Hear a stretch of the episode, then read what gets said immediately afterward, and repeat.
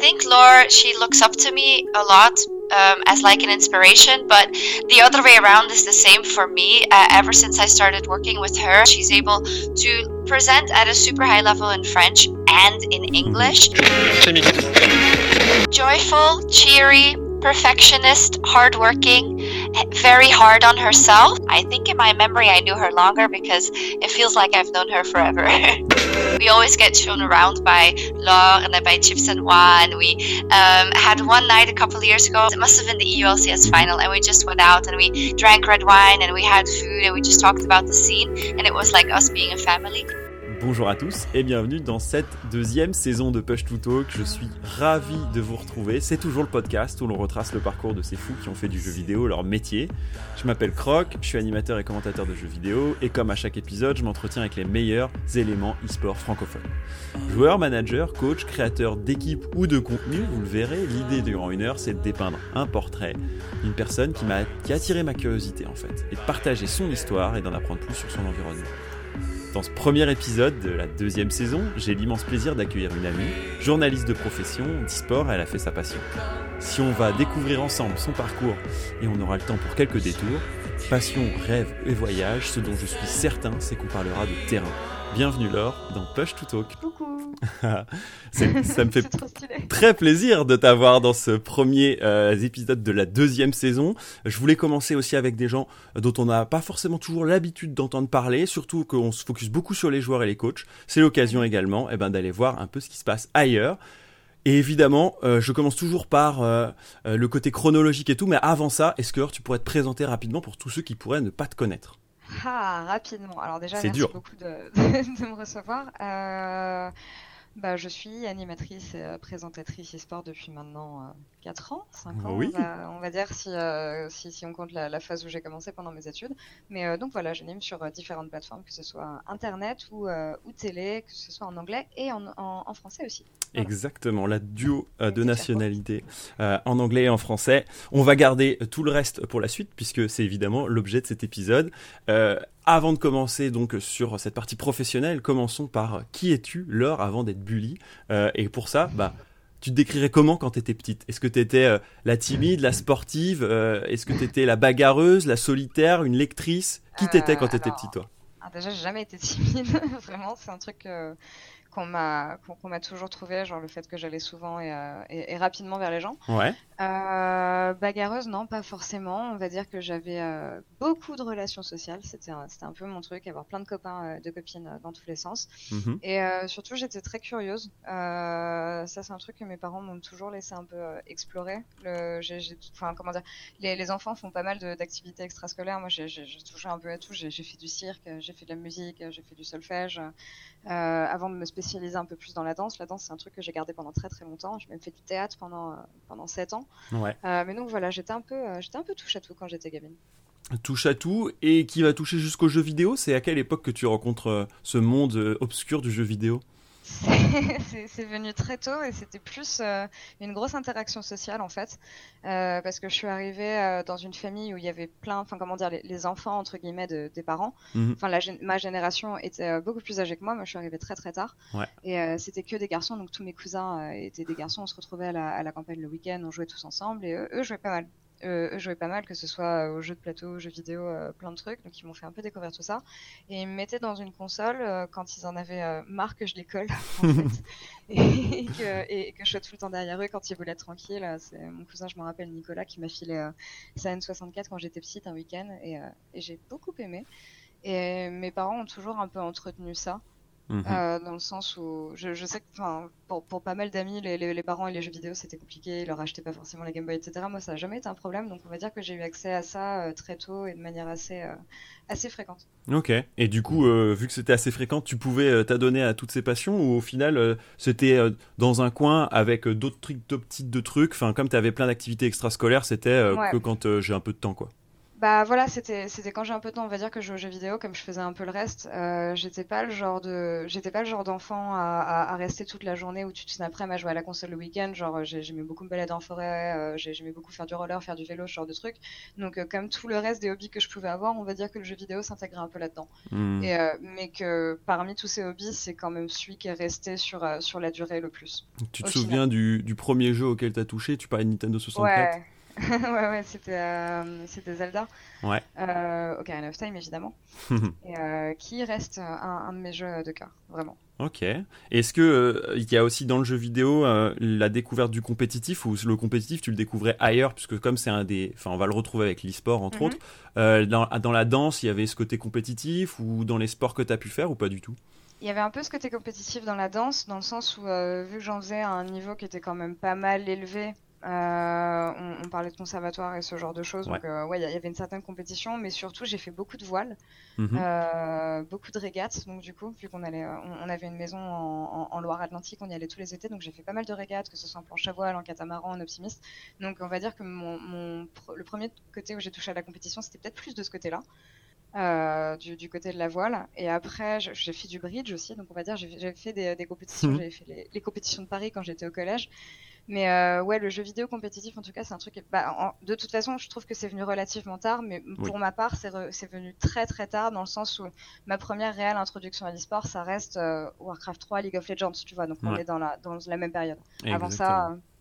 Pas des masses. Mais, et du coup, pendant ce temps-là, euh, tu joues à pas mal de jeux. Et du coup, alors oui, sur le sport, tu as le côté adrénaline que tu aimes bien retrouver ou au final, c'est plutôt quelque chose qui est pas le, le meilleur moment à passer?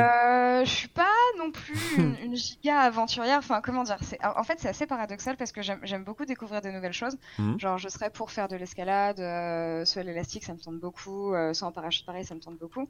Mais on va dire que en, bateau, par exemple, j'étais plutôt safe. Mhm. Par exemple, j'aimais pas du tout dessaler, genre les, configurations où il y avait trop de vent et le bateau se retournait, c'était ma hantise. Donc, je suis plutôt prudente, on va dire. Ouais, ça pourra se retrouver peut-être dans la suite, on en reparlera. Euh, et du coup, studieuse, études littéraires, disait-on. Euh, qu'est-ce qui t'attire là-dedans euh, C'est est-ce que c'est comme moi, c'est l'idée de sortir le plus rapidement des mathématiques? Oh là là, oui, t'as touché un, touché un point important là. c'est euh, dès, le collège en fait. Euh, on va dire que je me suis désintéressée des. En fait, je sais pas si je me suis désintéressée des sciences ou si euh, la le côté littérature, langue et tout m'a beaucoup plus plu, mais ça s'est fait un peu au même moment, genre en troisième, quand on commençait déjà à parler de seconde, de faire un mm. choix de première littéraire, etc. Euh, je faisais du latin, du grec, j'adorais les langues et, et les maths, j'avais complètement lâché. Quoi. On, a commencé à m'introduire des, des, lettres dans, dans, dans, des calculs et je me suis dit, ok, c'est fini. et non, je, me suis vraiment désintéressée super tôt des, des mathématiques et des sciences, mais je savais un peu ce que je voulais faire. Enfin, même quand j'étais petite, je pensais à des métiers comme bon l'archéologie. Euh, je me suis vite orientée vers euh, vers tout ce qui est, je voulais écrire des livres à un moment, enfin ce genre de mhm. choses. Donc euh, étudier de l'art. j'étais passionnée par la mythologie. Donc euh, ouais, il y avait toujours quand même cet attrait qui était un peu plus historique et littéraire plutôt que plutôt que scientifique. Donc euh, la route s'est faite un peu toute seule. Et encore une fois, mes parents m'ont toujours laissé choisir. Je sais que c'est pas le, le, cas de beaucoup de personnes qui euh, orientent souvent les enfants vers des études scientifiques. Moi, ils m'ont vraiment toujours laissé le, le, libre arbitre de ce côté-là. Donc ouais, ça s'est fait un peu tout seul, mais très tôt au final. Mmh. Je, je, sais que fin collège, je savais déjà à peu près que je voulais faire elle. Ouais, mais alors, euh, que tu voulais faire elle et que tu avais des idées de métier, c'est un truc euh, qu'on retrouve dans pas mal de interviews. Je sais depuis longtemps qu'à un moment donné, commissaire-priseur, ça pouvait être aussi un, de, ah tes, un de tes projets. Euh, comment t'expliques le fait que très tôt, tu avais des idées là où normalement c'est l'époque où on veut surtout rien faire et peut-être même qu'on veut surtout certains trucs ne pas faire. Tu vois, il y a un peu le côté je sais pas ce que je veux faire, mais je sais ce que je veux pas faire. Comment toi, t'en es venu là? Je pense que c'est le, le, fait que j'ai toujours été un peu curieuse. Mm-hmm. Et euh, peut-être, je, sais pas, je me suis toujours projetée assez facilement en fait enfin autant autant qu'un autant qu'un gosse de 14 ans puisse se projeter tu vois quand il dit plus tard je veux faire ça genre mais je me disais déjà à l'époque j'avais l'idée claire de je veux pas me faire chier dans un bureau. C'était hmm. impossible. Et j'aimais bien justement cette ambiance de salle de vente rencontrer des gens aller dans des rendez-vous et, euh, et avoir des interactions sociales. Parce que pareil j'aimais beaucoup interagir avec des nouvelles personnes. Donc euh, ouais je pense que c'est des, des, goûts personnels peut-être qui m'ont qu'on fait que j'ai peut-être plus ciblé des métiers euh, que, que d'autres. Mhm. est-ce que sur cette même période avant de rentrer euh, sur tes études, t'étais, euh, ou même pendant tes études, tu as pu faire des voyages ou des projets, euh, ça peut n'importe quoi, mais ça peut être participer à un festival ou ce genre de choses, qui t'ont un peu donné encore plus envie, ou au contraire pas du tout envie, qui t'ont fait vomir certains trucs en mode, alors ça par contre je ferai pas, tu vois. Il y a eu des déclics tout, tout l'aspect voyage c'est super important parce que j'ai commencé à voyager quand j'étais quand j'étais toute petite ça paraît c'est mes parents qui m'ont qui m'ont toujours emmené partout on partait au moins une fois par an euh, en, voyage ensemble. Je, connais le Maroc très très bien. On allait, on allait au Maroc tous les ans pendant une quinzaine d'années, je crois. Donc euh, c'est mhm. un pays euh, avec lequel je suis vraiment tombée amoureuse. Et j'ai, enfin, du coup, j'ai toujours eu ce, ce, goût des voyages et de découvrir de nouvelles cultures, des nouvelles choses. Pareil, il y a un moment, je pensais à je sais pas, bosser dans le tourisme ou ce genre de choses. Enfin, ouais, c'est sûr que les voyages, c'est un truc qui est super formateur. Je pense que quand tu commences à en faire tôt, ça te donne peut-être une autre vision des choses. Genre, enfin, moi, aujourd'hui, je suis très contente de voyager, peut-être justement parce que j'ai pris l'habitude de voyager euh, toute petite. Mais il n'y a pas de, dans mes expériences de moments où je me suis dit ouais non c'est pas possible. Plus que ça en fait. J'ai, comment, euh, je crois que j'ai plus approfondi les côtés que j'aimais plutôt que me dire mm. ok ça euh, ça, non, pas du tout. Ouais, approfondir la curiosité. Et du coup, euh, tes, études, tu les diriges aussi bah, vers euh, les premiers métiers auxquels tu penses, euh, qui mélangent à la fois le caractère social, mais aussi les langues, entre autres. c'est quelque chose avec lequel tu voulais travailler, le fait de pouvoir parler en anglais ou parler à d'autres gens, c'est quelque chose que tu dois développer si tu voyages déjà. Ouais, l'anglais, c'est, ça a toujours été quelque chose de, spécial. Les langues en général, en fait, j'ai, mhm. toujours bien aimé, été, même si j'ai pas approfondi énormément de langues en soi, j'ai toujours été curieuse avec euh, avec les langues étrangères. Et l'anglais, bah même tu vois, quand je voulais être commissaire-priseur, je me disais ouais, je vais être commissaire-priseur dans un dans, dans, une boîte anglaise, genre c'est chez Sotheby's ou, ou, Christie's ou un truc comme ça. C'est, pour ça que j'avais fait la licence anglais histoire de l'art, parce que je me disais bah j'approfondirais l'anglais et ensuite j'apprendrais le droit euh, le droit anglais. Donc euh, ouais, c'est pas étonnant que ça soit revenu mm. après. Je sais pas, c'est toujours un truc qui, euh, qui m'a attiré. J'avais vécu aux États-Unis pendant quelques temps euh, pour mm-hmm. justement apprendre la langue, pour passer un vrai diplôme avant de commencer la fac. Et même si je tu, bah tiens, tu vois, par exemple, j'ai vécu un peu aux États-Unis. Mm-hmm. J'ai autant aimé les États-Unis parce que je savais que ça allait finir, mais je me verrais pas vivre là-bas pour le coup. Parce que je pense que ça me correspondrait pas. Mais je me disais, un, pays anglo-saxon ou anglophone, pourquoi pas. Ok. Et le déclic du journaliste s'est fait un peu après, c'est ça, hein, pendant tes études? Euh, bah, Quand j'ai passé mon bac, j'hésitais. Euh, soit à faire euh, de l'histoire de l'art, soit à faire du journalisme. Le fait est que bah, j'ai pas envie de dire, euh, j'ai pas envie de dire une flip, mais je, il fallait que je prenne une décision. Il, y a, y, a, un moment où tu es, face à un site internet et il faut que tu mettes tes choix.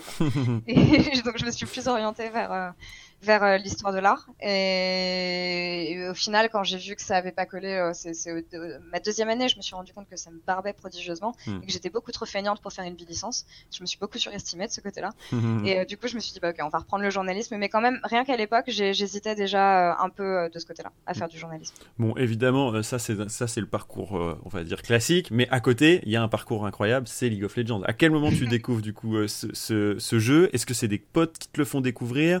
Est-ce que tu accroches tout de suite? Est-ce que ça devient ta passion tout de suite? Ou au contraire, pas trop, tu laisses voir de côté? Comment tu t'appréhendes cette euh, découverte? League of Legends, j'ai été League of Legends, j'ai été en contact assez tôt dans le sens où mes potes jouaient dès la bêta. Mais euh, moi à l'époque, j'ai enfin comment dire, je les voyais jouer mais j'aimais pas le jeu parce que j'étais plus euh, dans dans le côté interaction sociale, interagir avec mes potes. Et quand quand ils m'appelaient pour qu'on se voit l'après-midi et qu'au final, je les retrouvais tous devant devant le PC, ça ça m'énervait. Parce que genre j'étais pas venue pour ça.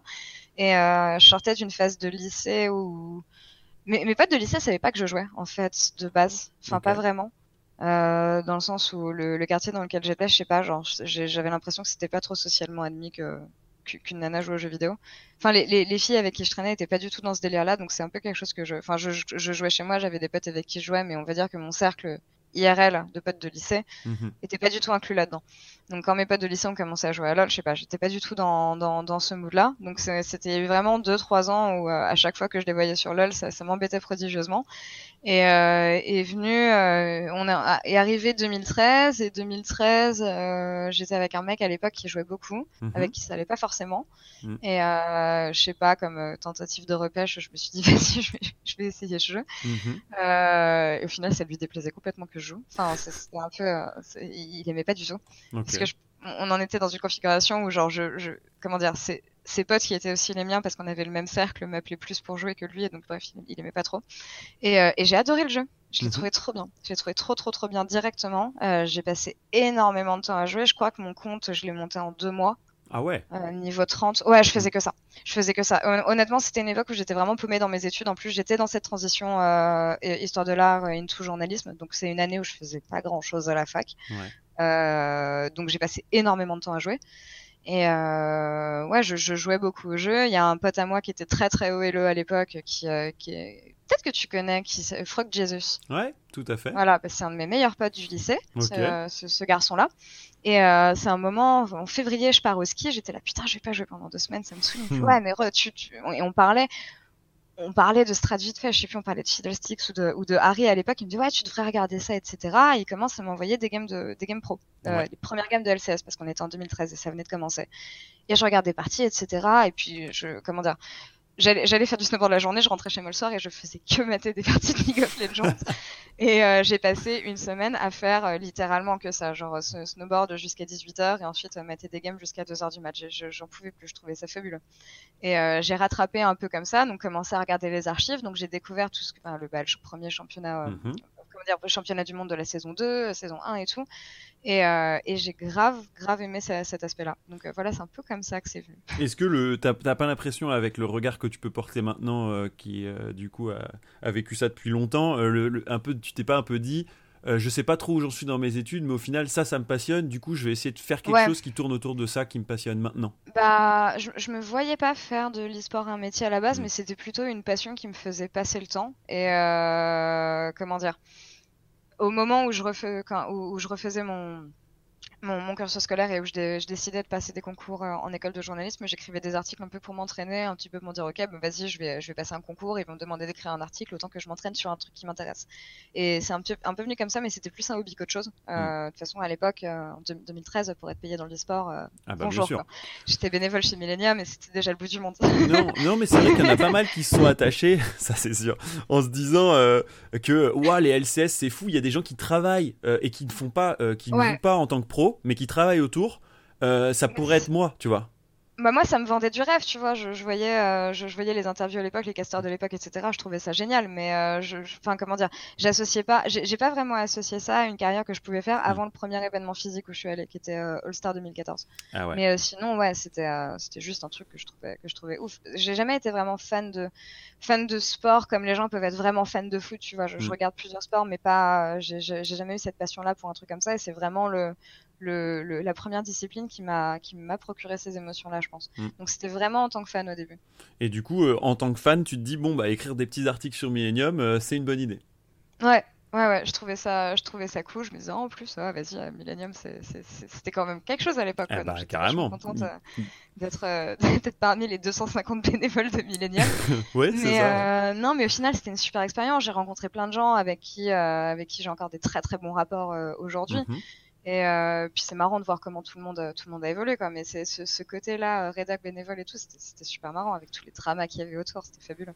Et du coup, cet événement All-Star dont tu parles, il a fait un déclic supplémentaire vis-à-vis de cette passion où tu t'es dit, ah ouais, en fait, euh, c'est beaucoup plus bah big que ce que j'imaginais ou en fait, c'est une chose de. Tu, tu, vois, ce côté. Je pense que tu as eu ça aussi dans les mhm. débuts. C'est ce côté. Euh, tu, tu, vois que tu t'es pas la seule fan dans le sens où bah, tu es dans ta rédac, bénévole, tu vois des gens. Euh, tu évolues avec des gens qui, qui, ont la même passion que toi et qui, mm. euh, qui, qui, font la même chose. Mais c'est une autre dimension de s'en rendre compte IRL, je trouve.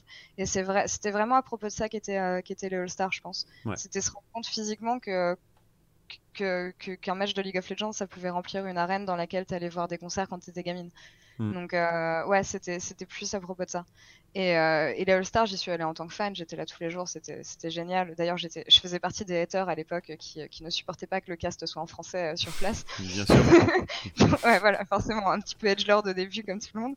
Mais, Alors que d'autres te diraient c'est la consécration, il n'y a jamais eu un aussi bien bon événement. Bah franchement ouais, rétrospectivement. Bah même, enfin c'était la priorité que j'avais et ouais en arrivant l'ambiance était hmm. était absolument géniale. Mais ouais, ce, ce moment-là était était assez ouf. Puis après 2015, premier événement où j'ai bossé, et là, là c'est là que je me suis dit, ok, ouais, je pense que si euh, on, va travailler un peu plus pour bosser dans l'e-sport, je pense. Ouais, ça, ça, va être 2015 sur lequel euh, ça va, ça va passer de l'un à l'autre. Justement, de 2014 à 2015, est-ce qu'au-delà de faire des articles sur Millennium, euh, t'essayes aussi de faire en sorte que tous tes projets dans l'école de journalisme soit autour de l'e-sport ou tu essaies de, racoler des trucs à cette actualité-là alors que le projet journalistique est pas forcément autour de ce sujet? Comment ça se passe à l'école? J'étais un peu le prophète ovni qui parlait de ses passions. Vous verrez un jour, ça marchera.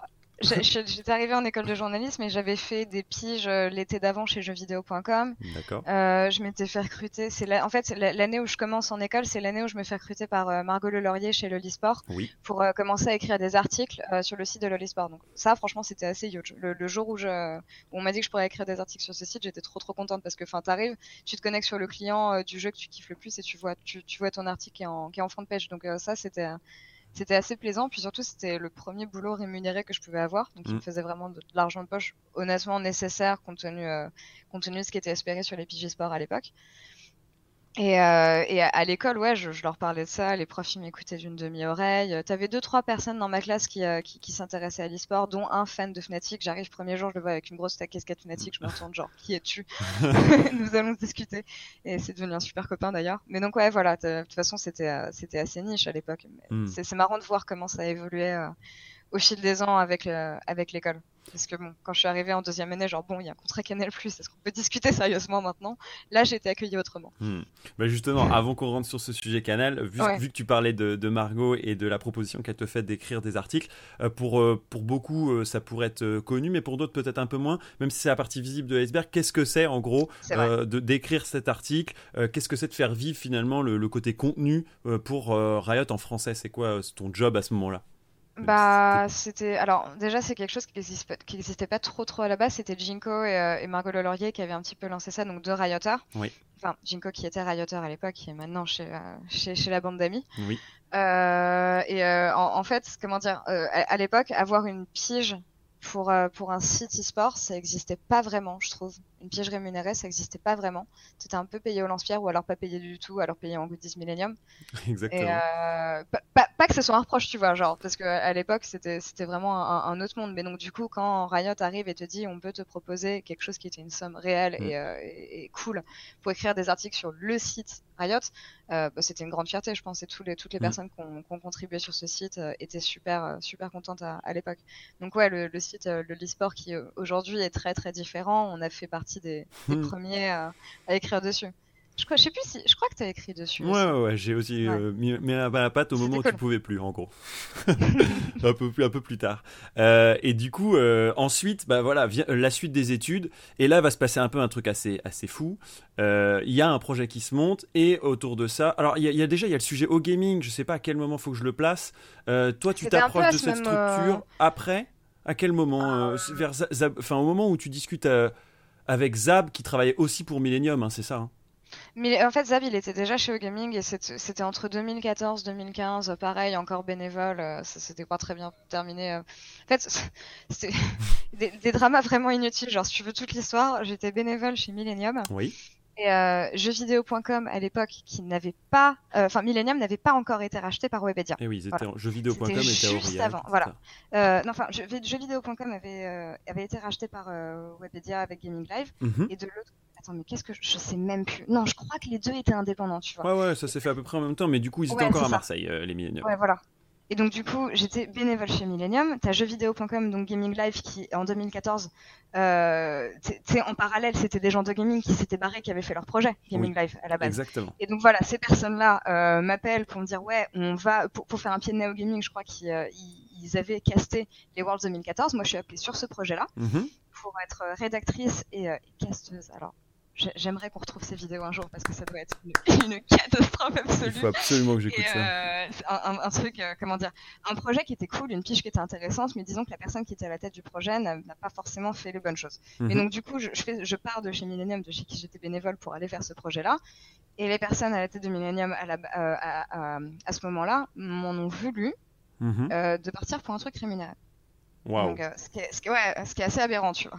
Mais bref, à l'époque, on, on, on s'en fout un peu. Et donc voilà, du coup, les choses se font, euh, cette piche finit, et à la fin, je me dis, bon, bah, je peux pas retourner chez Millennium, ils me détestent. Euh, si je veux continuer à écrire de l'e-sport, où est-ce que je vais? Et euh, Zaboutine, avec qui euh, on s'est échangé quelques tweets pendant les Worlds, je me dis, bon, vas-y, on va aller voir du côté de gaming. Et c'est comme ça que j'ai commencé à écrire des articles, mais pareil, bénévolement chez eux. Mais c'est parti d'une guerre de merde qui, qui n'avait aucun sens. Classique. Et donc voilà, ouais, ouais. Euh, rétrospectivement, c'est super drôle parce qu'en plus, ces personnes avec qui j'avais des différends à l'époque, c'est des personnes avec qui je m'entends extrêmement bien aujourd'hui, tu vois. Hmm. Et euh, je pense qu'on en reparlerait, on en, on en rigolerait euh, tellement ça n'avait aucun sens. Oui, voilà. c'est tellement petit monde que, et puis vu le job que tu vas occuper, euh, tu vas être forcément, on va dire, à aller retrouver quoi qu'il se passe hmm. sur différents événements. On se retrouve tous, on se retrouve tous. C'est ça qui est fou, c'est que genre de 2014 quand j'ai mis les pieds dans les sports à aujourd'hui, oui, il y a des personnes qui se sont rajoutées, mais genre globalement, je, je travaille avec les mêmes personnes et c'est marrant de, les avoir vues évoluer. Quoi. Duke, quoi. Duke, on était rédacteur chez Millennium. Voilà, Duke, par exemple. Euh, qui est déjà passé dans Push to Talk. Bizarrement, je commence à en avoir fait pas mal hein, de, de rédacteur Millennium. Donc, euh, donc voilà. Alors Zab, du coup, qui t'emmène sur cette rédaction gaming et du coup qui te rapproche du crew qui, qui caste en français euh, le, les championnats euh, tout, tout, au long de l'année, que ce soit euh, en Europe, en Amérique du Nord et euh, plus, plus récemment en Corée. C'est ce qu'il faisait depuis peu. et du coup, toi, tu vas amener finalement un œil de journaliste, mais l'œil de journaliste en mode, ben moi, je suis encore dans mes études, mais peut-être que vous pourrez rajouter ça, ça ou ça. C'est un peu ça qui va se passer. Ouais, ouais. J'arrive avec des idées, avec les, les moyens de gaming qui étaient ce qu'ils étaient à l'époque. Et euh, ce que j'ai aimé, c'est que genre bah, par exemple le, premier truc, enfin le, ce que j'ai, le premier truc que j'ai fait pour eux, c'était en 2015. Ils voulaient quelqu'un pour faire des interviews après euh, après les matchs pour leur YouTube. Euh, on est parti, Cosby et moi, à l'aventure en 2015. on a fait des interviews qui étaient trop stylées en plus pour, pour l'époque. Mais ils nous ont vraiment fait confiance de, de, A à Z pour faire ça. Puis pareil, quand je suis arrivée en 2016 pour, pour faire le desk, qui était le premier desk en France, du coup, euh, c'était Vincent à l'époque qui était à la tête. C'était pas encore Carnage qui était mm. là. Donc c'était la personne, enfin le, le boulot qu'occupe Carnage aujourd'hui. Ouais c'était Vincent à l'époque et euh, qui me dit ouais vas-y euh, pourquoi pas euh, fais mettre une host sur les championnats du monde. Donc c'est comme ça que j'avais commencé à le faire en 2016 mais c'est ils, m'ont vraiment laissé, laissé confiance et pour, faire ce que je voulais, dans le sens où on va dire que tout ce qui était pré-show, etc. Eux, en fait, genre, ils, avaient passé tellement de temps à cast à faire ce genre de truc que tout le contenu annexe aujourd'hui, qui maintenant commence à reprendre de l'importance éditorialement, c'était un petit peu pas le contenu poubelle, mais genre qu'ils avaient la flemme de faire. Donc mm. quand je suis arrivée, que j'ai dit ouais, moi ça me fait trop kiffer de faire ça, je pense que ça a été bien, bien accueilli aussi. Bah c'est euh, bon, moi pour avoir un peu fait ça aussi euh, et du coup euh, qui, a, pu suivre un peu ce, genre de sujet, il y a un peu ce côté où c'est dur, c'est long, c'est beaucoup de travail et c'est pour peu de temps par rapport à 45 minutes d'une game, euh, tu dis, et où tu as le temps de raconter des histoires. Là, c'est que du rajout, c'est que du bonus finalement par rapport à la game, mais c'est ce qui va faire que ton contenu va être encore mieux, plus propre, etc. et toi, tu amènes aussi ta carte, enfin, ce qui je pense pouvait aussi légitimer ton rôle, c'est que tu arrivais avec des études journalistiques là où chez O Gaming, c'était pas forcément euh, le sujet, c'était plus des passionnés du jeu d'abord, euh, plutôt que des journalistes chevronnés qui savent exactement quel éditorial ils doivent faire et le 20 et machin bah, je suis arrivée, je... enfin, pas, pas qu'ils savaient pas le faire, tu vois, mais genre, je, je, enfin, je, je savais faire un filet, euh, mhm. je savais comment penser un sujet, euh, je me disais, on fait ça, peut-être qu'on pourrait voir les choses comme ça avec les moyens qu'on a. Euh, enfin, ouais, ouais, c'était peut-être peut apporter un autre regard, je, suis d'accord mhm. là-dessus. Ouais, tout à fait. Et du coup, ça va t'amener euh, toujours au culot, mais le culot, on en reparlera parce que c'est un gros sujet, euh, à faire des trucs que tu n'imaginais pas du tout faire euh, un mois ou même un jour avant, pour certains. Et du coup, c'est ce qui va aussi t'emmener vers Canal de, sur 2015, en gros, un des premiers gros sujets pour toi. 2016, parce que ce qui, ce qui s'est passé, c'est que Zab y travaillait et qui cherchait quelqu'un, une présence féminine, m'avais-tu dit, pour pouvoir animer ça et qui, qui ait la pertinence pour le faire, en fait. C'est surtout ça qui était le plus important. C'est ça. Alors. Raconte-nous. Pour la pour l'histoire complète, en fait, j'avais été la Bein et Canal se sont lancés la même année. Oui. Euh, et, j'avais été approché pour faire Bein avant de faire Canal. C'est vrai. Et, euh, et, à la base, je devais vraiment partir sur Bein, sauf qu'au final, les choses ont fait et euh, détails de Marty Agency et autres choses ont fait que finalement, je suis partie vers Canal. Je crois que je regrette pas du tout parce qu'au final, on, chez Bein, on me demandait d'être présentatrice et responsabilité et ce genre de trucs. Et moi, à l'époque, même si je disais que je pouvais le faire, au final, je me rends compte rétrospectivement que ça aurait été impossible et que je me serais lamentablement plantée. Ou chez Canal, j'étais un petit peu plus drivée, où je travaillais avec Jika, avec Olivier Morin. JB, Quentin, toutes ces personnes-là qui sont qui, qui, sont des professionnels et qui c'est une petite entreprise, tu vois quand même. Donc j'étais mhm. pas non plus lâchée dans le côté Webedia Bean. comment dire, j'aurais eu je pense Bertrand Hamar est, un très très bon mentor et je suis très contente de l'avoir euh, à, mes côtés. Mais je pense qu'à l'époque, j'aurais pas été prête pour son pour sa manière de travail et je, je, je pense que j'aurais été perdue. Et hmm. avec Jika, c'était pas pareil. Donc j'ai fait ce choix-là et ouais, bah du coup, je me suis retrouvée avec euh, avec Zab. Et ce qui est marrant, c'est que je, je, suis arrivée, Zab, on l'a plus trop revu en plateau. Mhm. Donc il euh, y, y, a un truc qui m'a pas trop plu rétrospectivement sur ce projet, mm. c'est que j'ai l'impression justement qu'ils voulaient une fille qui euh, ils m'ont pas approché parce que j'étais une fille, mais il leur fallait aussi une présence féminine et j'ai l'impression que mon arrivée a un petit peu gommé Zab et il s'en est rendu compte aussi c'est un truc qui, qui, nous a un peu foutu le seum à tous les deux. Mais mm. ouais, Canal c'était une, une, expérience euh, géniale. Enfin, j'ai beaucoup plus appris en un an de Canal qu'en trois ans à l'école. c'est sûr. C'est une certitude. Et d'ailleurs, ça t'a permis de valider une année euh, d'études alors même que ça devait pas être le contrat initial entre l'école et Canal, on est d'accord? J'ai validé mon diplôme sans être allé à l'école la dernière année parce qu'on avait un, accord avec l'école. Et euh, en fait, mon, école, il y avait, je, ne sais pas si tu connais Ophélie Meunier. Tout à fait. la présentatrice sur, euh, je, je, crois qu'elle est encore sur M6, mhm. euh, qui était passée par l'EJ. Et elle, en fait, c'était un peu pareil. lors de sa troisième année, elle avait eu un contact, alors je crois que c'était Canal Plus à l'époque, et elle avait eu un espèce d'accord avec l'école, pareil que moi, pour, on, on, envoyait des bulletins mensuels euh, résumant notre activité, ce qu'on fait, etc. Donc on tenait l'école au courant de notre activité et, euh, et enfin comment dire, en contrepartie, on n'était pas forcément obligé d'assister au cours. Et euh, hmm. moi, c'est ce qui s'est passé pour ma dernière année. C'est comme ça que j'ai après, réussi à avoir mon diplôme. C'était presque une alternance sans en mettre le nom en fait, si on y réfléchit. Ouais, voilà. Bah, je bossais 5 jours par semaine. Donc, euh, Donc oui, 5 jours par semaine, j'avais quand même des trucs à rendre à l'école et, euh, et j'avais ces, ces, mini rapports de stage que je devais faire euh, tous les mois. Hmm. Et, et c'est le moment, est-ce que c'est pas un peu un, déjà un premier moment où tu peux te dire, parce que ça commence à être lourd d'avoir un canal qui te prend beaucoup de temps, euh, en plus bah, du coup les études à suivre, à Comment tu vois de cette activité quand euh, ta première fenêtre, c'est finalement de d'un coup beaucoup bûcher, beaucoup travailler, euh, de, devoir en plus être en veille constante sur l'actualité et pas que de League of Legends, parce que du coup, euh, Canal va aussi te demander d'être à l'attentive au reste de, de l'e-sport. c'est évidemment une qualité qui est requise pour le journalisme, mais tu passes de je, propose de faire des choses, donc évidemment je l'ai fait, à ça devient, bah, on, pas on te l'impose, mais ça fait partie de ton quotidien de journaliste. Quoi. Donc, mm. comment tu vois les choses? Est-ce qu'il y a pas un mini burn-out déjà à un moment donné parce que euh, c'est beaucoup de travail quoi? Le burn-out il vient bien plus tard. Ah. Vraiment. Le burn-out il vient, euh, il vient en milieu d'année dernière on va dire. Mais euh, non non à l'époque c'est en, vrai ça allait. parce que même s'il y avait tout ce côté école, j'étais quand même hyper centré euh, autour de mon activité professionnelle. Mhm. Et euh, bah, au final, et quand, quand, tu passes une journée de bureau à faire que du sport, tu as le temps de faire plein de trucs. Tu as le temps de regarder plein de sites, tu as le temps de lire plein d'interviews, tu as le temps de regarder plein de vidéos. Et c'est peut-être aussi ça qui a éveillé ma curiosité à, d'autres scènes. Enfin, comment dire, je regardais du CS de temps à autre, je regardais du StarCraft de temps à autre, mais je m'intéressais pas vraiment aux scènes de ces jeux-là. Mm. Et c'est ce que Canal m'a permis de faire.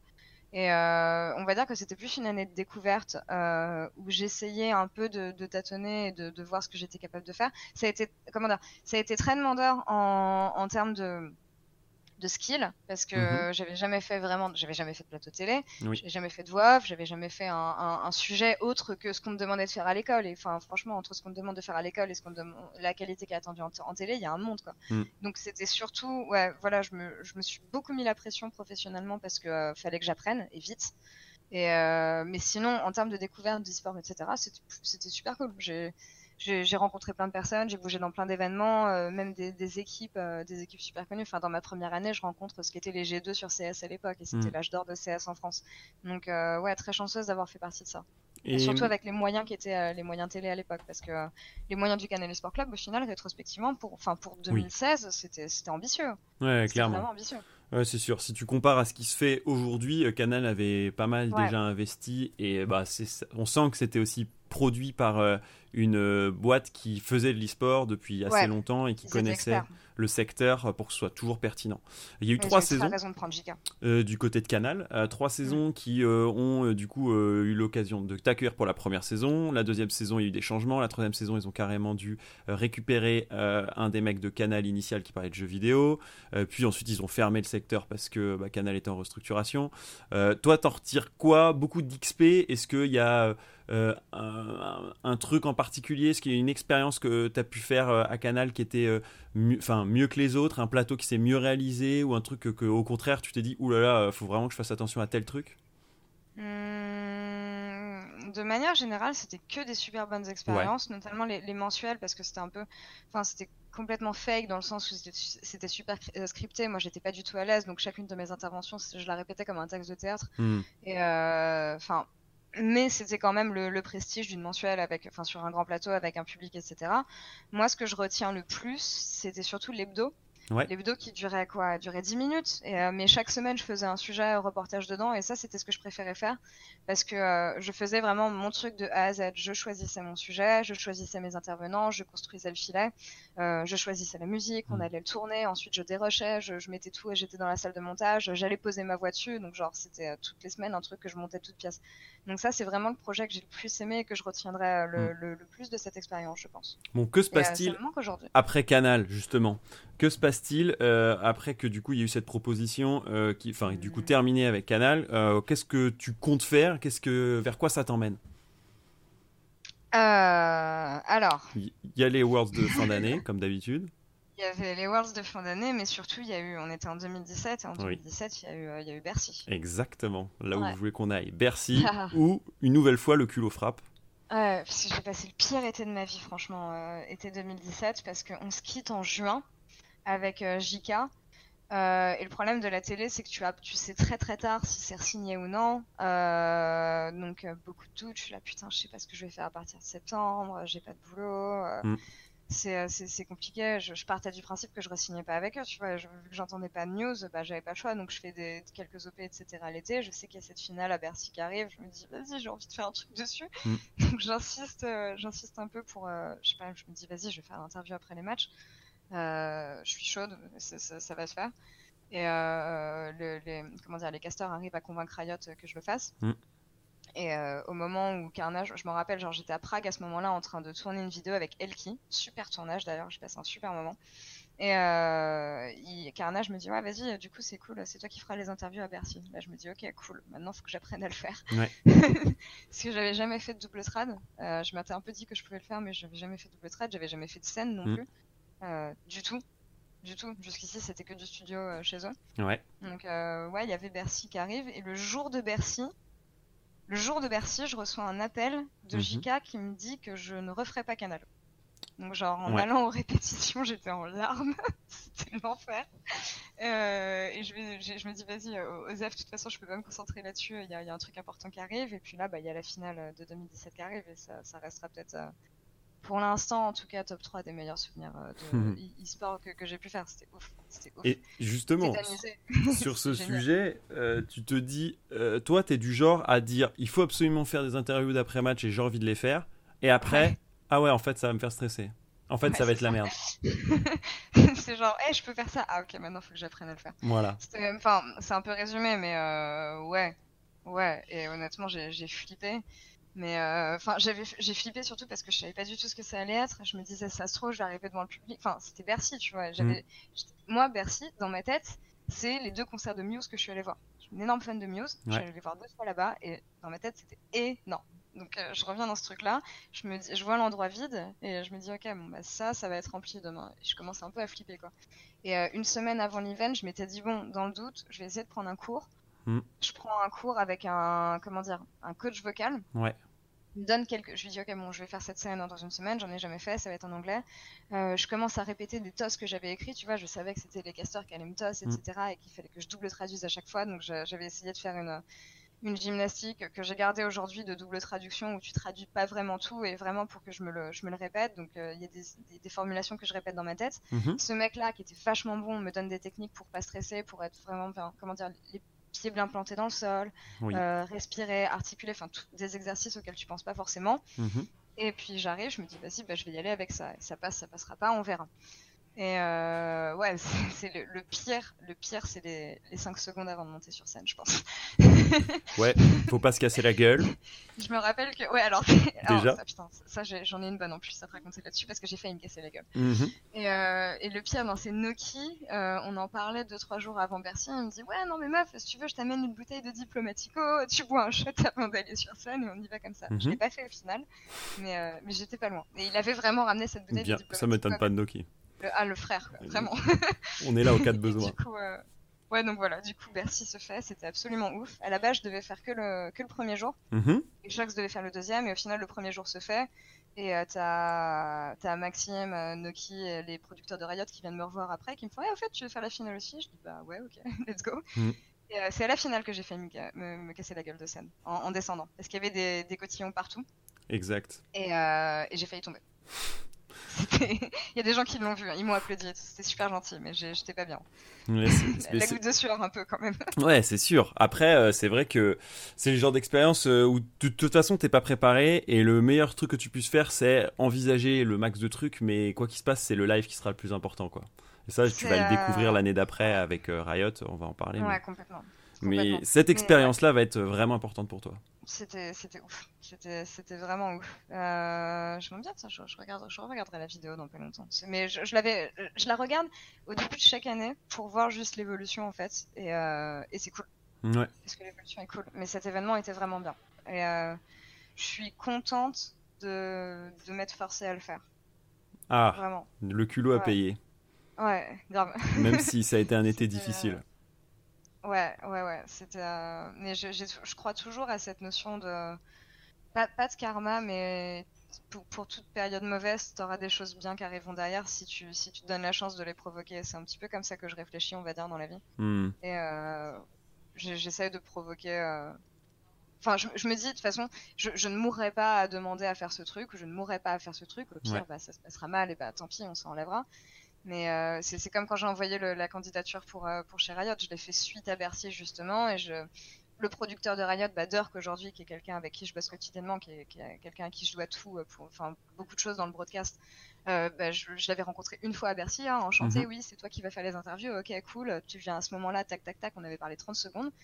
Et vu que j'avais une adresse Riot, parce Oui. que vu que j'ai été pigiste chez Riot, en fait, quand tu as une adresse mail Riot, euh, tu as accès à tous les contacts. Riot. Exact. Et, euh, donc en tapant son, en voulant écrire un mail avec mon adresse Riot, je tape son nom, et là je reçois son, enfin je vois son mail qui arrive. Mm.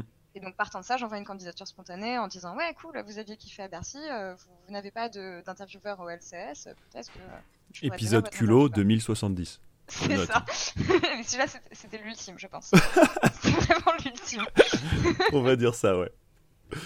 Effectivement, donc oh, une nouvelle. Là, du coup, tu utilises le culot précédent, c'est-à-dire Ouais. cet épisode fantastique de finale de Bercy, en se disant bah si vous avez kiffé, bah reprenez- reprenez-moi.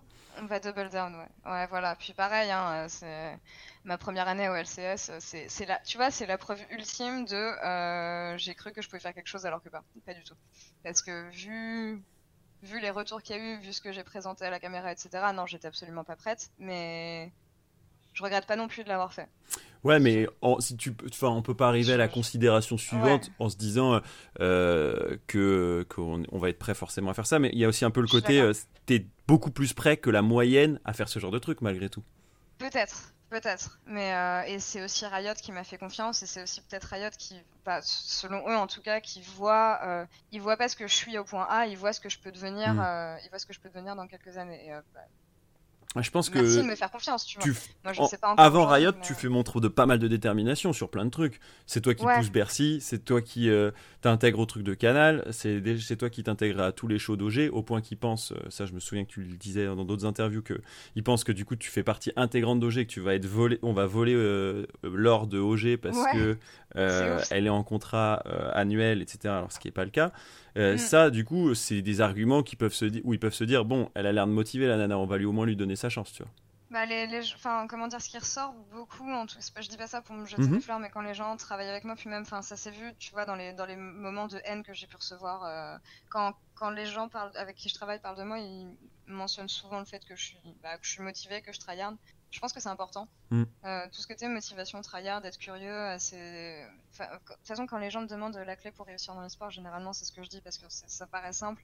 Mais euh, si tu es, si es proactif, si tu es force de proposition, euh, si tu sais te remettre en question sans trop être insistant, mais quand même en, en, en faisant valoir tes, droits, Mm. tes droits, bah, c'est ce que les gens attendent de toi d'une certaine manière. Parce que vu que c'est un espace qui.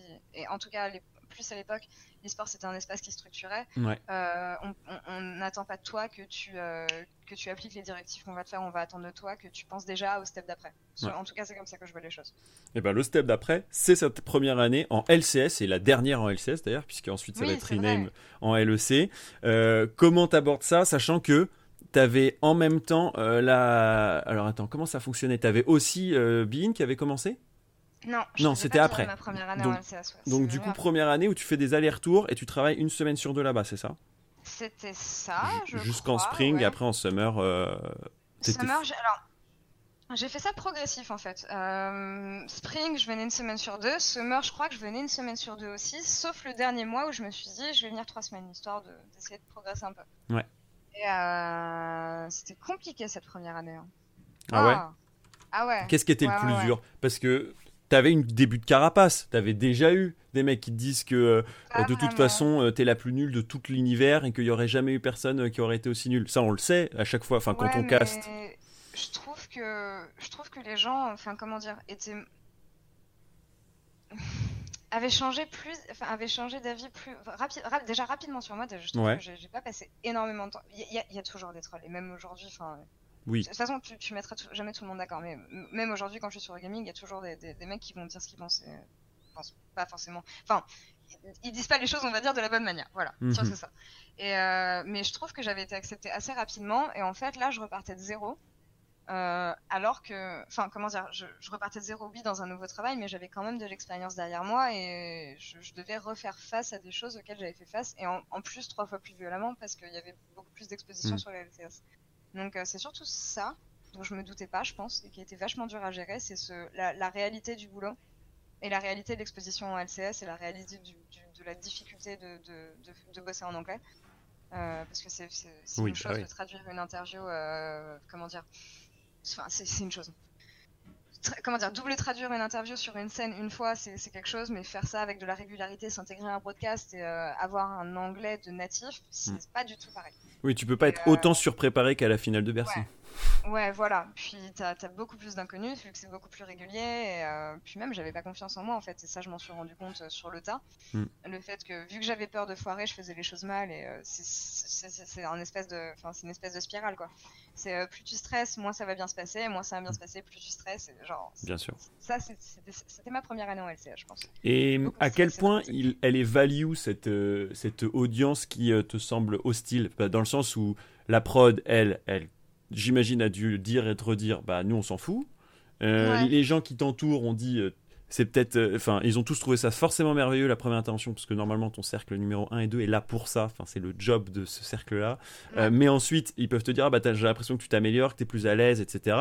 Donc au final, euh, c'est pas, on s'en fout de l'audience, mais à- pourquoi on, on t'y ramène régulièrement? C'est parce que euh, c'est à cause des réseaux sociaux, c'est à cause du, du fait qu'à un moment donné, on en reparle dans les reviews, dans les discussions euh, chez Riot? Comment ça se passe en fait?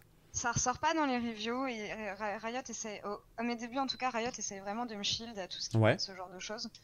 Euh, mais enfin les, les gens qui me pingent sur Twitter, euh, les, DM que je peux recevoir, Mhm. les- que ce soit sur Instagram, sur Twitter, euh, même sur mon Facebook privé, enfin ça je les vois quoi. Et, et Donc c'est les accès à toi en direct. Ouais.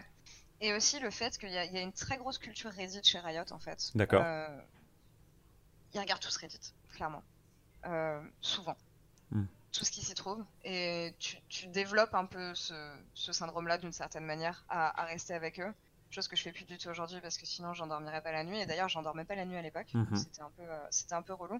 Mais euh, ouais, c'est c'est juste que bah, vu que je suis plus exposée, je reçois plus de messages par jour. Donc dans tous les messages cool que je vais recevoir euh, en plus, bah, il y aura aussi sa portion de, de messages de merde. Hmm. Et euh, j'ai blo- bloqué beaucoup de personnes depuis. Et qu'est-ce qui te fait tenir du coup dans cette deuxième année que tu, que tu amènes de façon assez négative en se disant Quand je reviens, quand, quand le LEC arrive, Non, non, excuse-moi, dans cette fin d'année euh, où tu sembles euh, bah, avoir du mal à trouver euh, ta confiance en toi et, euh, et qu'en plus bah, la haine se déferle à certains endroits de sombre de Reddit. moi je me dis qu'en en la, la fin de la fin de la première année de LCS, déjà je me dis qu'ils vont pas me rappeler Ouais. parce que euh, à la base je devais faire la finale de Madrid, qu'au final je ne fais pas et ça je le prends très personnellement. Mm. Et, euh, mais au final je regrette pas du tout parce que ça m'a permis d'aller en Corée et de voir Katie Roster Mhm. gagner euh, le, le Summer Split. Donc, euh, Ouais, chose qui sera plus difficile aujourd'hui, hein, mais bon, chose je n'ose pas. difficile aujourd'hui. Ah, ça va. Hein. On va pas rentrer là-dedans. On avait dit pas les Katie. dis Yoda. pas Katie. non mais ouais, du, du coup, euh, du, du coup je pars et ouais, je le prends super mal. Euh, je, puis en plus, on avait regardé la finale là-bas en Corée. Genre, j'étais hyper triste le soir de la finale. Enfin bref, c'était euh, c'était un peu chiant. Et je pensais qu'ils allaient pas me rappeler, alors que pas du tout. Euh, mois de novembre, guess what? Euh, Quickshot, qui est le chef des casteurs, m'envoie un message. Genre, ouais, alors, parlons pour l'an prochain. Comment ça?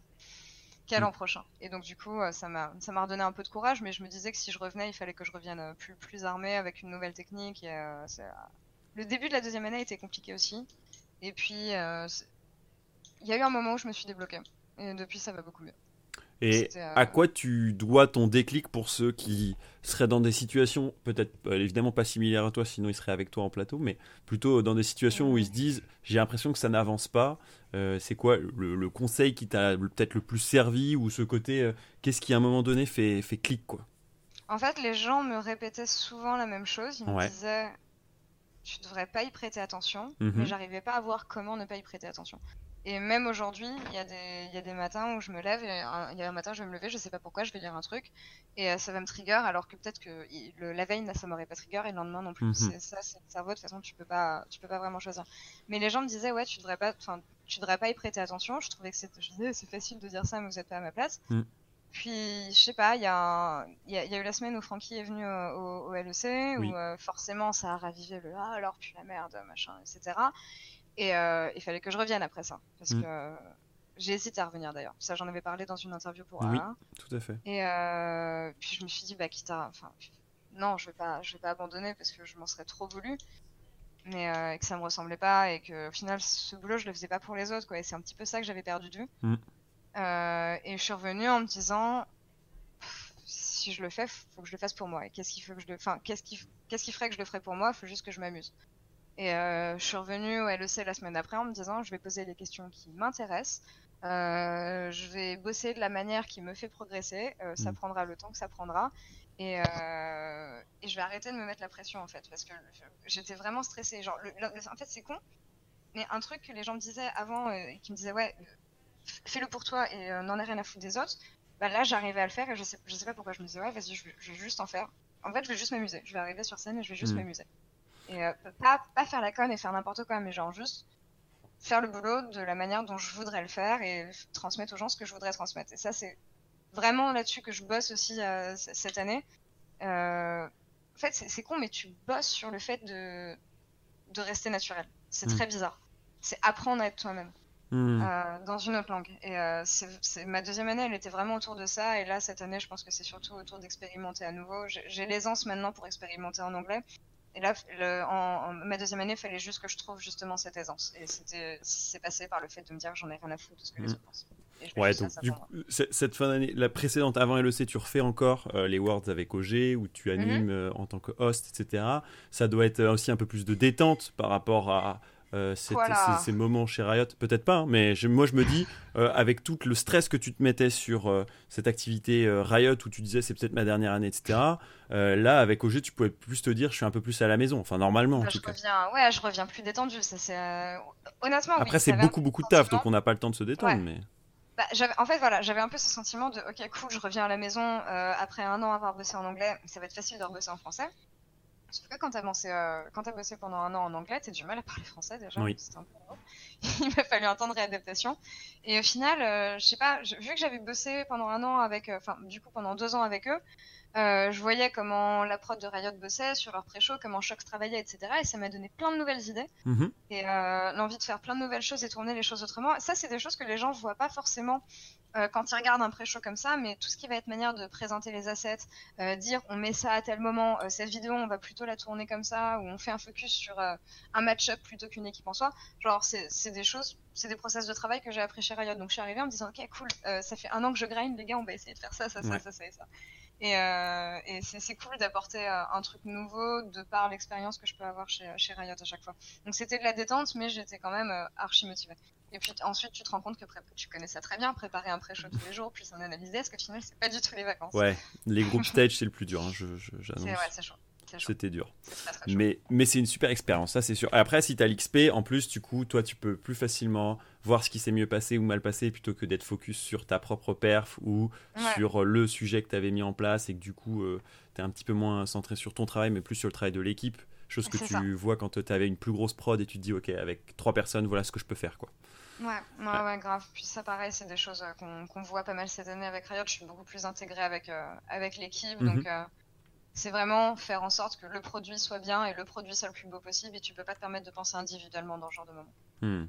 Bon, nouvelle année en LEC. du coup, on te on te, propose de continuer l'aventure. Attends, attends, avant, avant, non, non, nouvelle année en LEC et puis les Worlds, puisque du coup on arrive à 2019. Et est-ce que c'est pas un peu, c'était ça ma question, euh, une, récompense? Comment tu le vois Il y a ce côté, c'est en Europe, on pourrait utiliser euh, plein de forces qui viennent un peu partout autour du monde, de, euh, de, enfin, je, vais donner de, de Ovili à tous les casters qui sont autour. C'est super marrant que tu me parles d'Ovili parce qu'elle vient de m'envoyer un message à la seconde. Voilà. Les cerveaux connectés, quoi. Bien évidemment. Euh, en fait, c'est moi, aussi. vous ne le saviez pas. Mais euh, voilà. Et du coup, euh, et, du coup comment tu vois les choses Est-ce que du coup c'est aussi un, encore plus de stress potentiellement? Ou au contraire oh tu dis c'est dans la continuité de ce que j'ai déjà pu faire En plus le, début est dans les mêmes locaux à Riot, du coup j'ai la possibilité de, de me mettre tranquille, de me mettre dans mon élément. Enfin comment tu vois ça? C'était très rassurant déjà d'être au studio, comme tu euh, l'as dit. Euh, c'était euh, une énorme part de stress de faire les Worlds parce que, bah. Alors, déjà, généralement, c'est tout le temps Shox qui fait les group stage. Oui. c'était la première fois que Shox ne faisait pas les group stage parce que c'était aussi la première fois que Shox hostait, au bout de 8 ans à faire ça. Mm-hmm. Super, c'est un autre sujet. Mais je suis très très contente qu'elle l'ait fait, vraiment. Et ça m'a aussi permis de, de, bah, de, pouvoir, de pouvoir faire les, les group stage et euh, qui est vraiment la phase compétitive qu'on aime tous de toute façon. Donc euh, hmm. être là-dessus, c'était un immense honneur euh, de d'une être la première à pouvoir faire ça.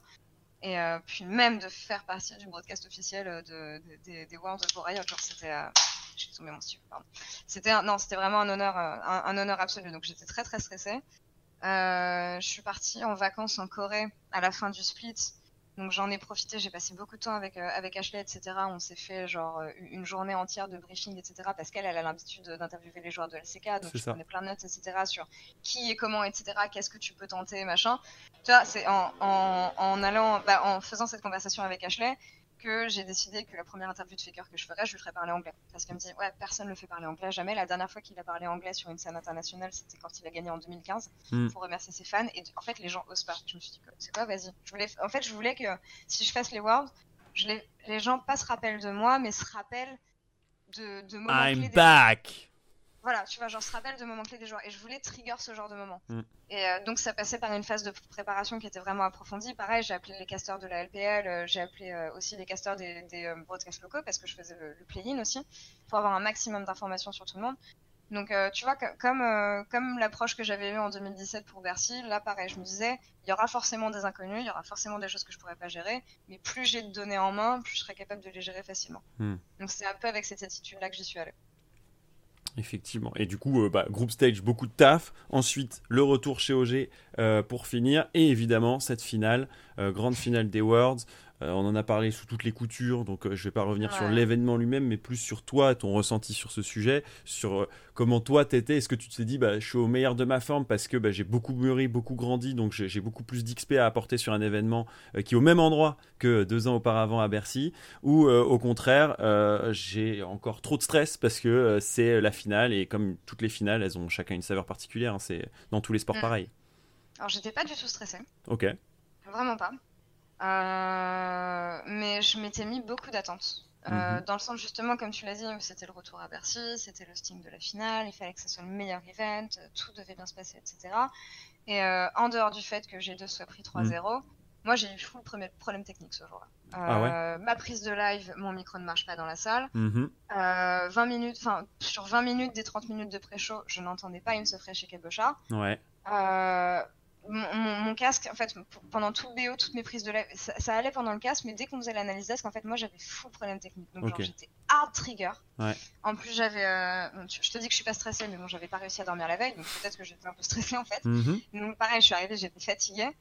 Au final, de tous les events euh, live que j'ai fait, c'est peut-être celui que j'ai le moins aimé, Mm. rétrospectivement. Mais je pense qu'aussi on avait beaucoup d'attentes, euh, tous Bah oui. et que n'a pas aidé. Et euh, moi, plus que les résultats, c'est vraiment les problèmes techniques qui m'ont trigger parce que du coup, je suis pas contente de ce que j'ai proposé euh, parce que bah il y a des moments où je, je- comment dire, mon pré-show, je l'avais super bien préparé, tout devait être super bien et vu Mm. que j'entendais pas ce que me disaient mes, euh, mes analystes, bah je savais pas vraiment où on en était, tu vois. Ouais, euh, J'ai cette ouais. sensation un peu du, du pétard mouillé pour toutes ces raisons, à la fois les résultats, mais d'accord. aussi les problèmes techniques, même la, la performance de, de, de- de tout. Quoi. Enfin, évidemment, le pré- Ouais. le pré- le pré-live était assez fantastique, etc. Mais Là, je sens pas les. Tu vois, il y a certains casteurs qui, pour, en tout cas en française, disaient euh, c'est l'aboutissement de ma carrière. Après ça, euh, peut-être que je ferai autre chose, tu vois, dans le sens. euh, Ouais. du euh, ça peut être que l'apothéose et il y a un peu le côté ah bah en fait euh, c'est pas l'apothéose euh, faut que je tryhard pour la Je suite tu vois Ouais, je suis d'accord, c'est un peu ce sentiment-là. Enfin, après, moi, de toute façon, je me serais pas vu arrêter après les Worlds. non Mais euh, je comprends que ça ait pu, euh, que ça ait pu faire ça à, à certains. Enfin, t'a- t'aurais pas envie de finir là-dessus, en fait. Bah non. tu vois. Genre, c'était, c'était pas, c'était cool. C'était pas ce qu'on voulait. Hmm. Donc, euh, ouais, ça restera un très bel event. Ça restera une finale qu'on aura eu à la maison. En fait, moi, tout ce qui a été semaine juste avant, parce que j'ai, eu plein d'activations avec Mastercard, avec C'est ce que j'allais te demander, fait- ouais. ouais, voilà. On s'est fait plein de trucs super cool. Donc, euh, tout ce qui était autour des Worlds, jusqu'au moment où les matchs commencent, c'était génial. Hmm. Et après, euh, après, non. Ouais, bien sûr. D'ailleurs, euh, puisque c'est la, la fin de période, le début aussi, de, ça va être le début de Bean aussi euh, sur cette période-là. Enfin, on reste Mhm. sur cette période-là en tout cas. Euh, Il y a de plus en plus d'activations, de trucs à faire autour, de faire, euh, de de- d'interviewer une voiture, de, de du coup faire pas mal de trucs autour du jeu. petit clin d'œil bien sûr, de faire les PGW, etc. Enfin bref, il y a pas mal Ouais. d'à côté. Comment toi tu les gères maintenant, au jour d'aujourd'hui, pourrait-on dire, même si je, Mhm. C'est pas le genre de truc qu'il faut dire au jour d'aujourd'hui, si on est un vrai journaliste. Euh, mais voilà, il y a un peu ce côté, euh, comment tu euh, l'en- l'envisages Est-ce que ça fait partie intégrante de ton métier Est-ce que maintenant tu acceptes que certains trucs Est-ce que c'est dur parce que ça t'emmène à, plein, à penser à plein plein de trucs au lieu de ton taf chez Riot en tant que euh, Mhm. intervieweur, host, animatrice Comment tu vois les choses?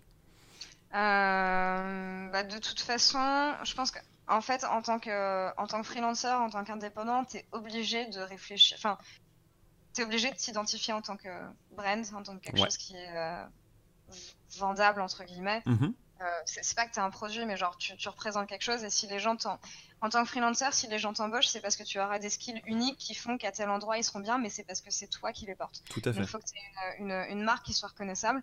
Euh, moi, j'ai jamais été très euh, OPSP, etc.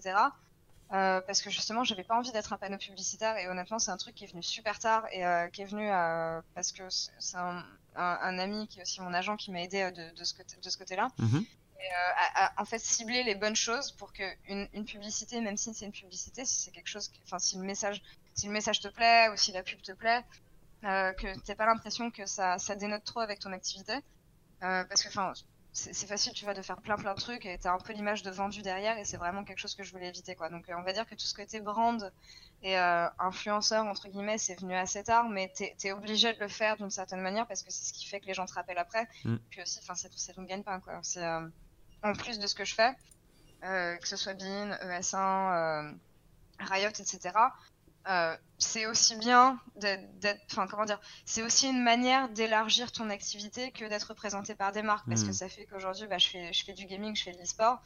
Euh, j'essaye aussi d'aller voir dans des dans des marques qui sont un petit peu plus lifestyle ou ce genre de choses Mhm. qui sont des choses auxquelles j'aurais pas forcément pensé à la base, mais qui collent à mon activité. Tu vois, Euh, là, en- par exemple, en ce moment, je voyage beaucoup. Oui. Euh, J'essaye d'approcher Air France pour voir s'il n'y aurait pas moyen de faire un partenariat avec eux, parce que je trouve que c'est le genre de choses qui font du sens. Et donc, j'essaye surtout de viser ce genre de ce genre de marque-là. Ok. CIC, j'aimais bien leur projet euh, sur le, le fait, comment dire, de ils- ils- cette année, ils veulent surtout axer la LFL sur le fait de décou- faire découvrir aux gens des métiers de l'e-sport Mhm. et, euh, et de donner aux gens l'envie justement de s'investir dans les métiers de l'e-sport. Et le nombre de messages que je reçois sur Twitter de personnes qui, qui savent pas forcément comment euh, comment mettre un pied là-dedans, bah, je me dis ok, bah, peut-être par le biais de vidéos comme ça, c'est aussi le genre de truc qui peut aider. Enfin, hmm. j'essaie de réfléchir comme ça en tout cas, mais euh, c'est compliqué de se vendre entre guillemets. Ah bah ouais, tout à fait, mais ça fait sens. Si, si la marque fait sens ou si le travail pour lequel euh, que tu as à fournir dessus fait sens avec ton projet, tu go. Mais bon, j'imagine que c'est c'est classique, mais c'est c'est aussi un cas un peu spécial, c'est-à-dire que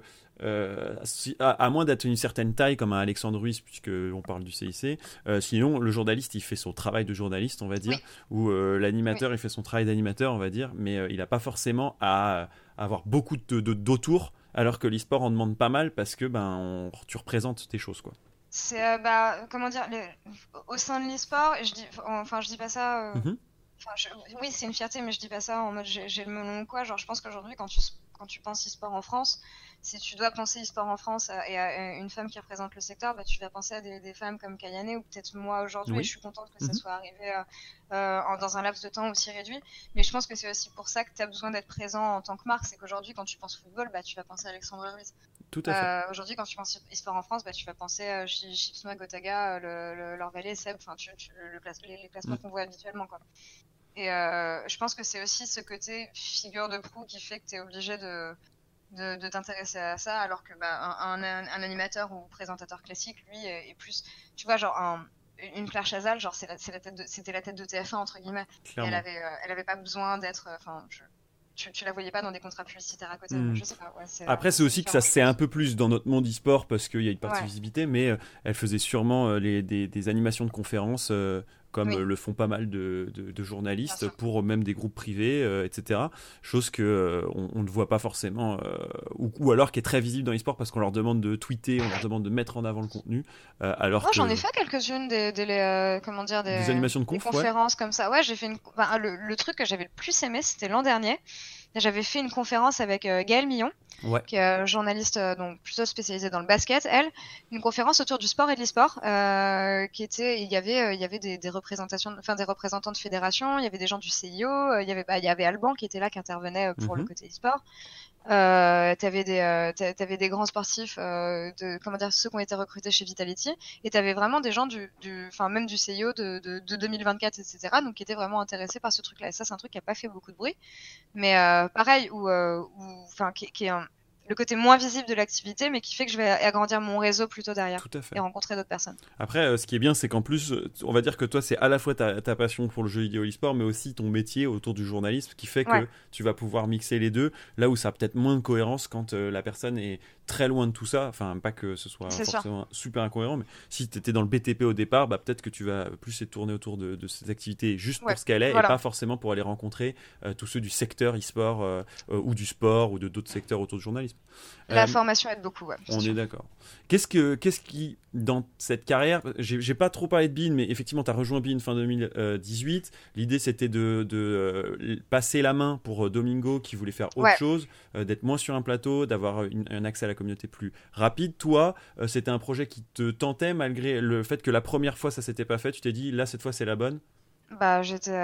Alors, déjà, je peux te dire que vu que j'avais dit non une fois, eh oui. jamais, au grand jamais, je me serais attendue à ce qu'il me rappelle pour que je, je, vienne me présenter parce que euh, ça, ça s'est pas mal, enfin, ça s'est pas mal terminé, mais euh, rétrospectivement, euh, j'ai fait les choses très mal. Hmm. le, nom que j'ai donné à Pine, j'ai fait les choses très mal. Et, et les, les, personnes en charge auraient toutes les, raisons légitimes de ne jamais me rappeler. j'étais déjà très très contente. beaucoup de pression du coup parce que j'avais pas envie de faire n'importe quoi. Mhm. Mais c'était avec Twixou donc, eh bah euh, aucune raison que ça se passe mal. Euh, d'ailleurs, je suis super contente de bosser avec lui vraiment tous les lundis parce qu'on se connaissait, mais ça fait que bah, quand tu bosses sur un projet à deux, tu, rencontres un peu plus euh, les personnes. Donc, euh, ouais, je, je, je, suis très, très, très contente de, de travailler avec lui et avec toutes les personnes qui font VM Sport. Mais c'était beaucoup de pression parce que succéder à Domingo, c'est pas simple. Hein. Ouais. En vrai. Non, c'est sûr. C'était la figure de, de, de, cette émission avec Twix. Donc, euh, j'avais pas peur de ne pas être accepté, mais je me hmm. disais que, y avait, je, je, passais pas derrière n'importe qui. Ouais, il y, a un côté un peu plus équilibré aussi dans un Bully Twix que dans un Domingo Twix. Enfin, c'est un peu extérieur, mais dans le sens où bon, au-delà du un gars, une fille, il y a un peu ce côté où chacun a sa, palette dans l'un ou dans l'autre, alors que Domi, mhm. ben, avec, il avait le côté figure de proue, là où Twix devait amener l'XP et, le, et la connaissance. Et le côté, ouais, la connaissance, alors que là, on est un petit peu plus partagé en termes de connaissances. ouais, voilà, je suis d'accord. Donc j'aime bien la formule quand même. Ouais, la formule semble bien. Donc du coup, du BIN, euh, de, du, du, LEC, du Scale aussi, euh, t'en parles de temps en temps en disant bah c'est aussi l'émission dans laquelle je, je, suis plus à l'aise parce que bah euh, c'est toi qui peux monter tes, trucs en disant bah ça c'est le sujet que dont j'ai envie de parler, etc. Mm. Chose que tu fais moins quand tu es en animation euh, sur euh, le, le, broadcast de Riot. C'est quoi le truc qui, t'a semble t'avoir fait le plus mûrir dans ta carrière? Le, Soit le moment ou l'événement ou une, une des expériences dont on a parlé pendant cette, déjà 7 heures, hein, on avance vite ça reste ça, reste tout ce qui va je pense LE, LEC mm LEC, LCS, ça c'est une certitude. Mhm. Et euh, mes expériences télé, que ce soit Canal, parce que c'était ma première expérience de, de, boulot vraiment. Et euh, Bean, parce que ça m'a fait voir la télé autrement, avec une, maturité que j'avais peut-être pas forcément à l'époque. Mhm. Et euh, il fallait vraiment que je m'approprie une émission et que je, bah, je comment dire, je, je, la fasse mienne, étant donné que c'était quand même Domingo qui le faisait avant. Donc ouais, je pense les, les points marquants. Et puis, en fait, c'est compliqué parce que tout, tout, bah oui, tout m'a vraiment fait Bien sûr. Quoi. Mais il y a des fois où il y a euh, un petit clin, un truc où tu te dis. Là où j'ai, là où j'ai plus le plus step up, je pense mentalement et, mhm. euh, et même en termes de boulot, c'est l'expérience LCS, LOC. À mon avis, je pense que c'est ça. Ouais, ouais, ouais. Bon, il y en a certains qui ont des idées très précises de ce qu'ils veulent euh, pour la suite. Une île où ils ont leur petite cabane, où oh, ils ont leur maison, etc. et ils vivent des jours tranquilles en streamant. Toi, est-ce que tu as autant une idée précise de quand tu voulais être commissaire-priseur, de ce que tu veux faire ensuite, ou pas du tout on, voit à combien de temps là, ça dépend. Ah bah. Parce que si tu me demandes où est-ce que je veux être dans 20 ans, j'en ai pas la moindre idée. Non, non. Alors, pas la moindre idée. À, l'heure où tu veux. ok. On va dire. Euh, je sais pas quand, je sais pas quand est-ce que j'arrêterai d'animer ou faire de mhm. la présentation ou ce genre de choses, mais quand je voudrais arrêter, je voudrais plutôt produire du contenu, euh, trouver, essayer, pas de dénicheur de talent, mais essayer de, de, de, push, de push des gens qui sont pas forcément déjà à, la caméra ou des gens qui pourraient avoir un talent. Ah ouais? Ouais, plutôt, ouais, voilà, plutôt créer des émissions et mettre les bonnes personnes dessus. Voilà. Ok.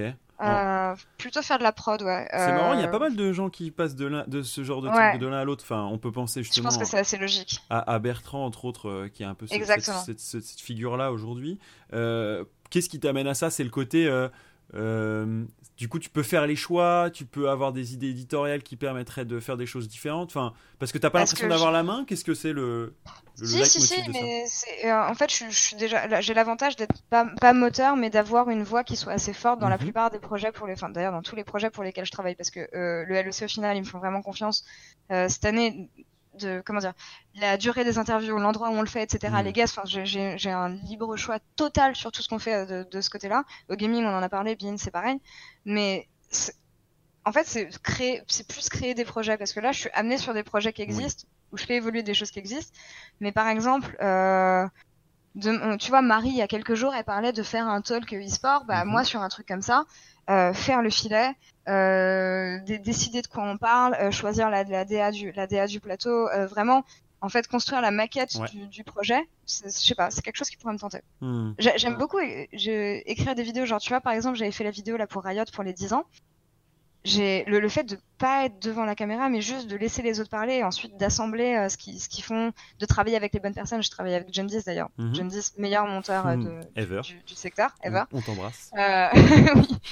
Et euh, tu vois, c'était un projet cool et qui te fait voir ton boulot autrement plutôt qu'être devant la caméra parce qu'au final c'est assez fatigant. Est-ce que tu préférerais pas faire, ouais, laisser faire les autres et toi regarder plutôt que faire chaque semaine? Ouais, voilà, ouais, voilà, carrément. guider, guider les mm. autres, voir. Euh, je dis, je suis loin d'avoir la science infuse et on apprend toute, toute notre vie de toute façon. Mais euh, je sais pas, tu vois, je vois au gaming qu'on recrutait des casters. Mm-hmm. Euh, bah, tu, tu, les recrutes, tu les formes, tu les aides à progresser. Ça, je trouve que c'est des étapes qui sont super intéressantes. Mm. Non, mais c'est vrai que, enfin, moi, je suis vraiment du genre dans, dans, le même aspect que toi, en mode, je préférerais juste réfléchir à l'émission et ensuite qu'il y ait des gens qui le fassent toutes les semaines plutôt mm. que moi je le fasse toutes les semaines. Tu vois, je suis un peu dans ce genre-là. Mais euh, j'ai un peu appris l'inverse, c'est-à-dire qu'il faut faire d'abord pour euh, pouvoir euh, ensuite faire faire, on va dire. Je suis d'accord. J'essaie d'avoir une vision globale, enfin global, le plus global possible euh, du, du, du boulot et ensuite je, je, vais, je prendrai des décisions à ce moment-là. Mais en on tout est cas, bien, on est bien d'accord. L'idée c'était de se projeter, mais euh, je ne vous demande pas de savoir à 20 ans ce que vous allez faire, euh, évidemment. Euh, avant de terminer, j'aimerais savoir si en ce moment tu lis des livres, est-ce que tu regardes des films, est-ce que tu as une, des séries ou des animés, est-ce que tu aurais une pas. recommandation d'ailleurs? Attends, Ne bouge pas. vas-y, vas-y, vas-y. J'ai une lecture, mais alors qu'est la lecture la, la moins originale ever. Trop bien, j'adore quand on découvre des trucs. J'ai commencé à lire les livres The Witcher. Tiens, tiens, tiens. Eh oui. Sorceleur. J'ai regardé la série que j'ai adorée. Ouais. J'ai recommencé euh, le jeu que j'avais déjà adoré à l'époque. Et non, du coup, ouais, je lis les bouquins qui sont vachement cool. Mhm. Euh, Mais sinon, un bouquin, attends, je vais, je vais vite le chercher. Ah, toute On la bibliothèque est sortie. Non, mais c'est ce qu'on parlait tout à l'heure de ce qui a pu me faire euh, Oui, progresser ou évoluer. Il y a un bouquin qui m'a beaucoup aidé, honnêtement. Euh, et alors, ce bouquin, dis-toi que c'est le coach de performance de Splice qui me l'a donné l'an dernier. Mais non. Si, si. Euh, on était en train de prendre un verre, etc. J'étais au fond du trou. Je venais d'avoir, euh, peut-être que j'avais lu un mauvais commentaire sur Reddit ou un truc comme ça. Et il m'a dit, écoute, j'ai un livre à te conseiller. Euh, ça, ça t'ouvrait, c'est comment dire, c'est pas, ça, ça t'ouvrira pas les yeux, c'est pas de la psychologie avancée, etc. Mais c'est ce bouquin-là, euh, l'art d'en avoir rien à foutre. Euh, donc qui est de Mark Manson. Mark Manson qui est, euh, qui est comment dire, c'est un, un, un New-Yorkais, c'est un blogueur à la base. D'accord. Et c'est un truc qui est écrit, c'est- une écriture qui est toute conne, honnêtement, tu, il, il écrit comme il parle, donc c'est assez agréable à lire. Mhm. Euh, c'est pas long du tout, ça fait genre euh, de, 200, ouais, ça fait 200 pages. Et ce bouquin, je l'ai adoré, parce que, comment dire, ça t'explique pas la réalité de la vie, mais ça, ça, ça t'explique des, des trucs tout cons que tu connais déjà, mais juste les voir écrits, ça peut aider. Genre, Mm. euh, honnêtement, ouais, j'ai j'ai beaucoup aimé. L'an dernier, quand, quand les choses se passaient pas super bien, j'ai lu ce bouquin, ça m'a pas mal aidé. Bah, c'est Et j'ai vu que Nono l'avait lu il y a pas longtemps. euh, Enfin, pas mal de. Ça a été un best-seller, je crois, donc euh, ça m'étonne pas. Parfait. Bah, c'est les, les parfaites recommandations, parce qu'il y a pas mal de gens qui, euh, en, commentaire des vidéos ou euh, sur les réseaux sociaux, après les push to talk, demandent euh, quel bouquin ou quelle euh, lecture conseiller, etc. Parfois même des films ou des livres, ou demandent en fait les références. Donc là, on les a, et je les mettrai évidemment dans les sous-titres pour ceux qui les cherchent. Évidemment, en fin d'épisode, je demande toujours à mon invité une recommandation d'un, alors j'allais dire d'un joueur francophone, mais cette fois-ci, on n'est pas forcément sur un joueur, ça pourrait être un, un créateur, une créatrice de contenu euh, autour de l'e-sport euh, qui t'intéresserait d'entendre pour connaître un peu plus sur son parcours. Tu as eu l'occasion, toi, d'en côtoyer pas mal, donc euh, évidemment, euh, je suis tout oui. Euh, alors, la première personne qui me vient à l'idée, Oui. c'est euh, Inotese. Ok, Je ne sais pas si tu la connais, Ouais. Eva, euh, qui est cosplayeuse, qui, qui m'a honnêtement fait découvrir le cosplay dans le sens où c'est un milieu sur lequel j'avais un peu de préjugés. Mhm. Et, euh, et je trouve que c'est la une, une des grandes créatrices de, de, de contenu en France qui fait du contenu pédagogique sur le cosplay. Genre, elle va, elle va te décrypter les costumes de, de Game of Thrones, ce genre de truc, faire des vidéos sur euh, la capsule Vuitton avec Riot. Genre, elle, elle fait des vidéos qui sont vraiment super sympas et tu penses pas du tout. Enfin, elle, elle a vraiment décortiqué le cosplay, le cosplay en tant qu'art. Et euh, j'aime beaucoup, honnêtement. Elle m'a fait découvrir beaucoup de choses. C'est une nana qui est super intéressante, euh, qui a un parcours qui est vraiment très intéressant. J'avais fait une interview d'elle à l'époque, en fait, sur, euh, sur le e-sport. C'est comme ça que je l'ai découverte. Et euh, ouais, c'est une personne qui mérite d'être écoutée et connue, je pense. Eh ben écoute, euh, je Voilà. l'ajoute à ma liste euh, de- d'invités parce que ça pourrait être effectivement un bon moyen de découvrir peut changer. euh, une nouvelle thématique. Et euh, vu qu'on a commencé cette deuxième saison de Push to Talk euh, avec déjà une présence féminine et en plus non pas un joueur ou un, un coach mais bien euh, une créatrice de contenu, bah, c'est parfait de pouvoir continuer avec d'autres euh, qui font ce genre de métier. Donc euh, c'était très cool. Merci Bully. Euh, Laure, Merci c'est trop bien de pouvoir faire ce genre d'interview où on a un peu le temps de parler de chacun des sujets. Euh, c'est vrai que toi, euh, il y a eu pas mal de, de focus. Euh, on peut retrouver, euh, si vous voulez, d'autres infos sur euh, des, des interviews sur. J'ai vu eSport Insight, je suis allé regarder du côté de A, ou même Zach qui avait fait en fin 2018 un, un très beau contenu avec toi. Je me suis dit que c'était l'occasion de l'actualiser et puis de le rentrer dans cette catégorie de, de push to talk parce que, ben en fait, faut donner, je trouve, la voix aux- à ceux qui font de leur passion leur métier et c'est le cas avec toi alors. C'est très gentil. Merci beaucoup de, Bah, de rien. m'avoir accueilli. Passe une bonne soirée et à très vite. Toi aussi. À bientôt. Premier épisode de la saison 2 terminé et Laure a été une candidate idéale pour ouvrir cette deuxième saison. Vous l'avez vu, elle fait partie euh, de ces fous qui ont fait du jeu vidéo leur métier. Elle a pas mal dédié à sa vie, elle a investi tout son temps dans le gaming et dans l'e-sport. Et c'est euh, avec plaisir qu'on l'accueille ici dans ce podcast. Si ça vous a plu, n'hésitez pas à partager ce contenu. je pense que ça peut être une bonne porte d'entrée dans l'e-sport pour ceux qui découvriraient. C'est un bon moyen également d'aller plus loin et de se perfectionner dans ce secteur pour ceux qui le désirent également. Je vous souhaite à tous une très bonne soirée et je vous dis à très vite pour le deuxième épisode. Ciao ciao